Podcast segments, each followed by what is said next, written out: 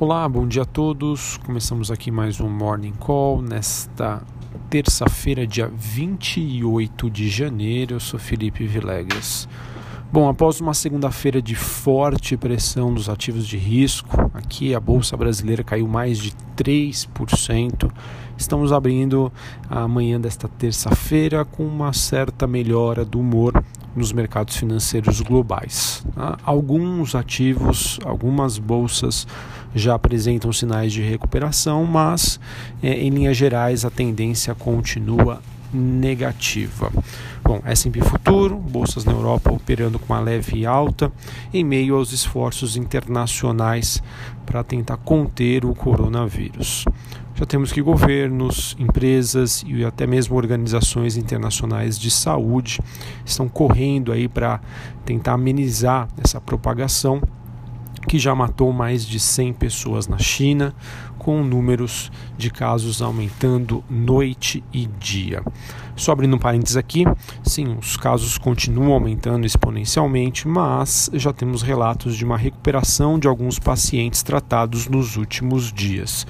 E assim, claro, a gente fica na torcida para que esse problema seja solucionado o quanto antes. Bom, voltando para o desempenho dos ativos, o petróleo segue em queda pela sexta sessão consecutiva, embora as perdas sejam menores do que nos dias anteriores. E os metais recuam em Londres, além do minério de ferro que estendeu a sua movimentação de baixa em Singapura, após ontem ter perdido mais de 6%. Bem, pessoal, o coronavírus ele deve então continuar sendo o principal driver dos ativos de risco no curto prazo. Driver, eu quero dizer assim, o que deve orientar, né, dar a direção é, em relação ao desempenho. E embora seja cedo para a gente avaliar o impacto total do vírus na China, como eu já disse para vocês anteriormente, o SARS, que atingiu a China é, em 2002, 2003, causou impacto no PIB trimestral na casa de meio a 1%. Então a gente espera né, que isso seja resolvido, porque caso isso não aconteça, é, em que a China não consiga controlar essa situação, isso poderá comprometer a estabilização que já é frágil da economia mundial. Bom, fato é, estamos no meio de uma incerteza, ainda deveremos ver volatilidade, potenciais correções adicionais dos ativos de risco nos próximos dias, semanas, enfim. E é difícil, pessoal, de se prever até quando isso vai durar ok? Mas a história nos mostra que esses eventos eles acabam influenciando o mercado por algum tempo, mesmo que depois se mostrem mais passageiros, tá bom? Além do coronavírus, também não podemos deixar aqui de dar atenção especial aos dados de crescimento macroeconômico que ainda mostram sinais de fragilidade, como eu já comentei anteriormente. Bom, os ativos de risco aqui no Brasil acabam sendo influenciados, seguindo essa dinâmica internacional e assim devem permanecer na ausência de notícias locais nos próximos dias. É, ontem nós tivemos aí a bolsa caindo 3,29%, retornando para o patamar de 114 mil pontos, e essa queda foi liderada por, a, por empresas dos setores de commodities, principalmente, conforme eu já havia alertado.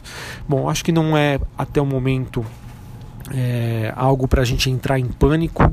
Já vi alguns comentários aqui, talvez desnecessários, tá?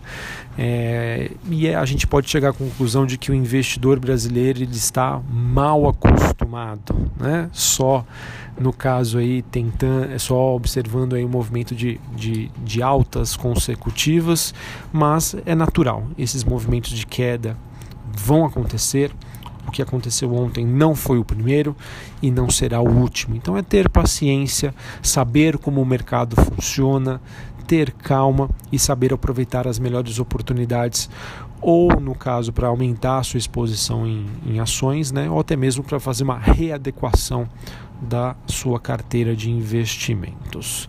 Bom, falando agora sobre a temporada de balanços que se iniciou ontem, tivemos o resultado da Cielo, Ciel 3 ela que diante de uma concorrência bastante acirrada e mudança na sua estratégia de negócios, que agora tem o foco no market share e não mais na sua margem, market share é fatia de mercado e não em eficiência operacional, fez com que a Cielo tivesse uma queda de quase 50% no seu lucro na comparação final de 2019 com o final de 2018.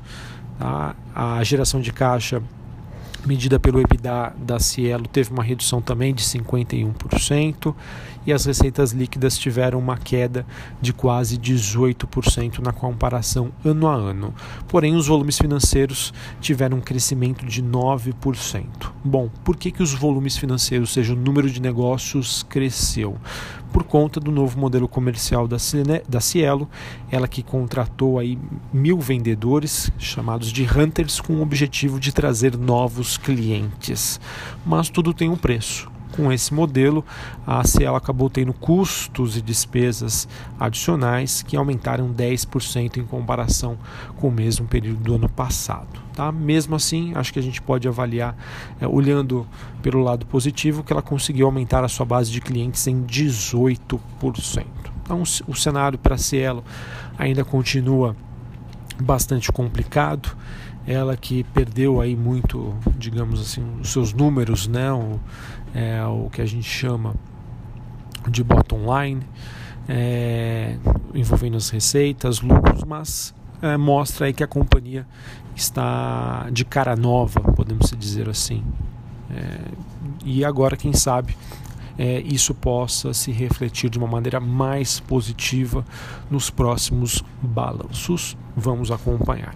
Além do resultado, a Cielo aprovou ontem o pagamento de juros sobre capital próprio no valor de 0,0089 centavos por ação, pagamento que deve ser feito com base na posição acionária do próxima, da próxima quinta-feira, dia 30 de janeiro. Além da Cielo, tivemos BR Malls e Multiplan anunciando uma, um investimento em conjunto de cerca de 69 milhões que será aportado ao longo de 2020 na Delivery Center. Ela que é uma empresa responsável pela gestão de centrais logísticas instaladas em shopping centers e centros comerciais.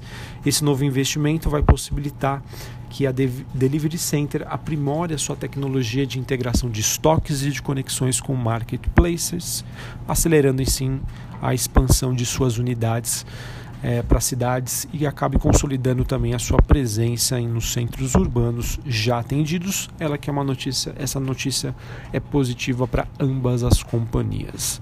Também tivemos uma notícia positiva envolvendo a JBS e o WH Group eles que assinaram um memorando de entendimento para fornecimento e distribuição de proteína bovina, de ave, suína e natura para o mercado chinês. É, as duas empresas então vão, vão oferecer um portfólio de produtos das marcas Friboi e Seara em um acordo que pode movimentar até 3 bilhões de reais em negócios por ano. Segundo a JBS, o objetivo dessa parceria é ampliar a sua participação é, no mercado chinês. Para quem não conhece, o WH Group é o maior processador de carne suína do mundo, além de ser o maior produtor de proteína animal da China. Sim, a notícia é positiva, mas poderá ter um efeito limitado, dado aí o surto do coronavírus, que, como vocês já sabem, aí, atinge principalmente uh, a China. Bom, pessoal, acho que eram essas as principais é, novidades do dia. Na verdade, faltou uma aqui que eu quase esqueci de comentar com vocês, mas notícia envolvendo a Oi. Tá? A Oi que pretende concluir até o final de março a venda de um lote de 700 torres de telefonia celular, isso que poderia render aproximadamente 700 milhões de reais à companhia.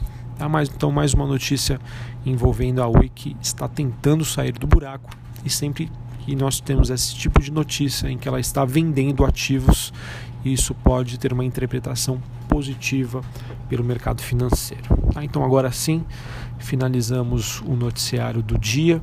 Uh, sim, o viés ainda é negativo, mas com uma certa melhora, uma melhora marginal do humor, dado aí a força-tarefa que está acontecendo mundo afora para tentar controlar a proliferação deste vírus.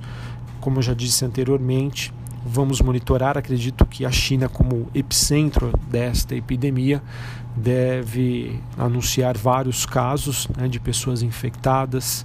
É, mas vamos observar como isso acontece nos demais países do mundo.